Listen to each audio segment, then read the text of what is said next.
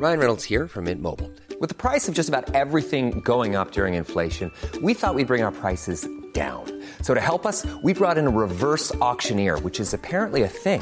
Mint Mobile unlimited premium wireless. Ready to get 30, 30, bit to get 30, bit to get 20, 20, 20, bit to get 20, 20, bit to get 15, 15, 15, 15 just 15 bucks a month. So, Give it a try at mintmobile.com slash switch. $45 upfront for three months plus taxes and fees. Promo for new customers for limited time. Unlimited more than 40 gigabytes per month. Slows. Full terms at mintmobile.com. Nous sommes en guerre. Moi, moi, je, personnellement, je m'étouffe. ils sont aux ordres du pognon. Faut laisser la star tranquille.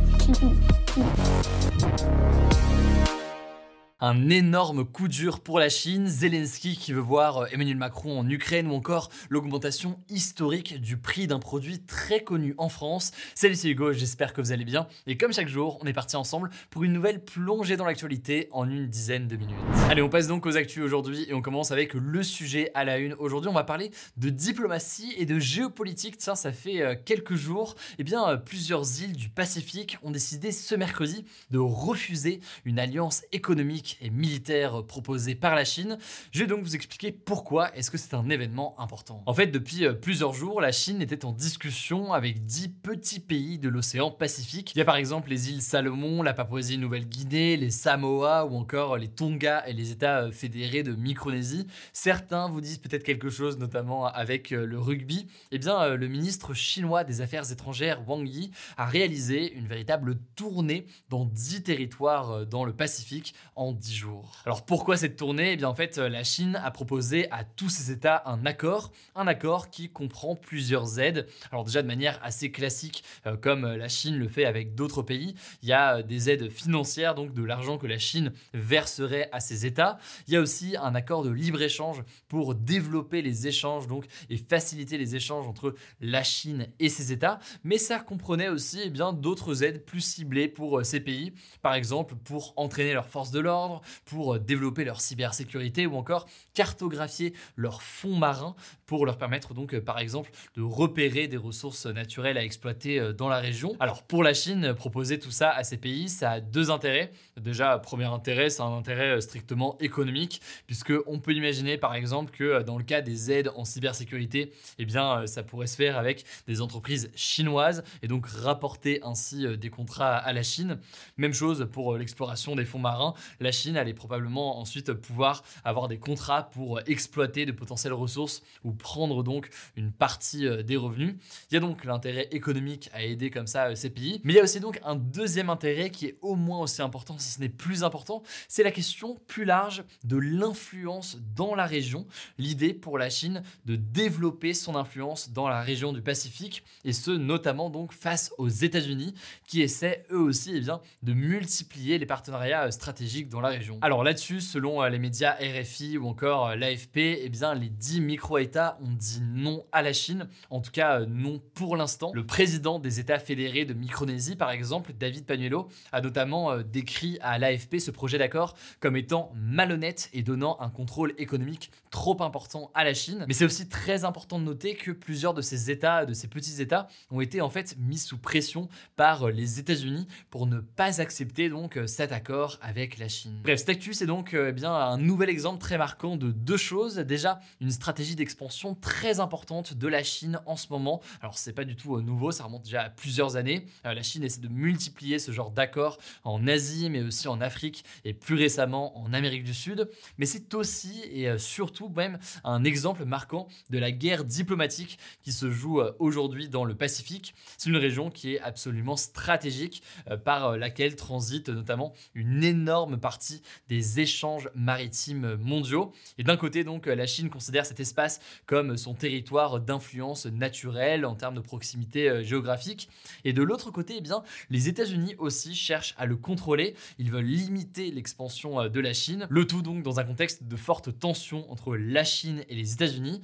Et d'ailleurs, c'est intéressant de noter que des représentants américains viennent aussi régulièrement dans ces petits États euh, du Pacifique. Bref, tension majeure entre les États-Unis et la Chine autour de ces petits petits États, vous l'aurez compris, donc ces États qui n'intéressent pas que euh, les vacanciers. Allez, on continue avec un point en Ukraine. D'abord, cette première information sur les combats qui sont toujours très intenses, même si on en entend parfois moins parler ces derniers jours. Les combats sont toujours très intenses à l'est de l'Ukraine. Et selon euh, les autorités ukrainiennes, eh bien, les troupes russes contrôlent 70% désormais de la ville de Severodonetsk. Et c'est donc assez marquant, car euh, c'est une ville au positionnement très stratégique euh, dans l'est de l'Ukraine. Par ailleurs, deuxième actualité concernant la guerre en Ukraine, les États-Unis vont fournir à l'Ukraine des missiles de longue portée qui peuvent donc atteindre une cible précise à 80 km de distance.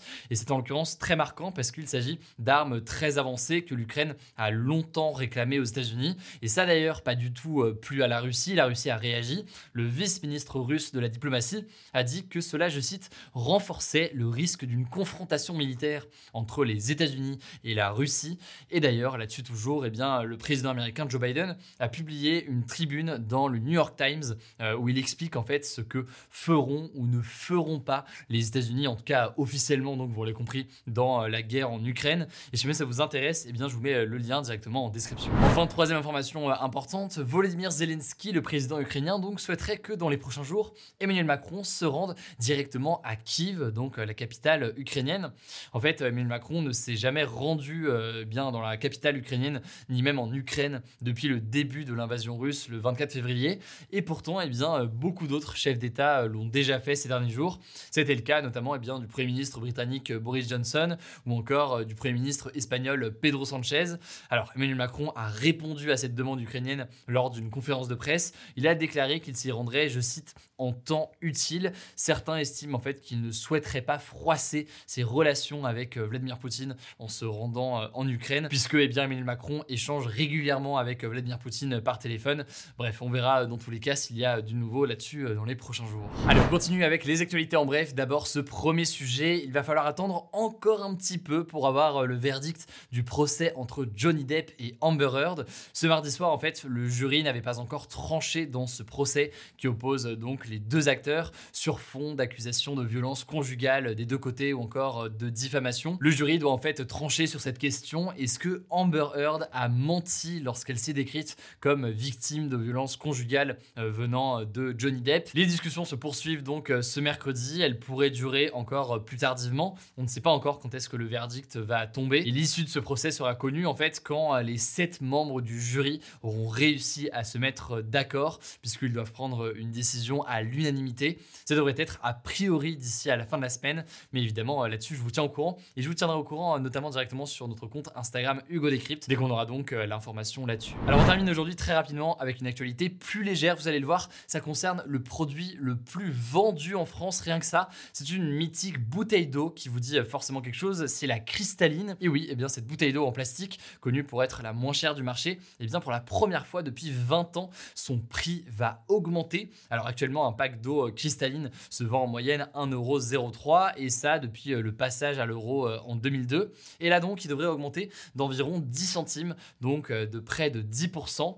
Et en fait, Cristalline est contraint de prendre cette décision à cause de la hausse du prix du pétrole provoquée par le Covid et par la guerre en Ukraine. On en parlait d'ailleurs encore hier et cette hausse a en effet fait flamber le cours du plastique, puisque ce plastique, c'est important tout de même de le rappeler, c'est un sujet majeur d'un point de vue environnemental et produit notamment à partir de pétrole. Voilà, c'est la fin de ce résumé de l'actualité du jour. Évidemment, pensez à vous abonner pour ne pas rater le suivant, quelle que soit d'ailleurs l'application que vous utilisez pour m'écouter. Rendez-vous aussi sur YouTube ou encore sur Instagram pour d'autres contenus d'actualité exclusifs. Vous le savez, le nom des comptes, c'est Hugo Décrypte. Écoutez, je crois que j'ai tout dit. Prenez soin de vous et on se dit à très vite. Small details are big surfaces. Tight corners are odd shapes. Flat, rounded, textured or tall. Whatever your next project, there's a spray paint pattern that's just right. Because Rust new Custom Spray 5 and 1 gives you control with five different spray patterns. So you can tackle nooks, crannies, edges, and curves without worrying about drips, runs, uneven coverage, or anything else.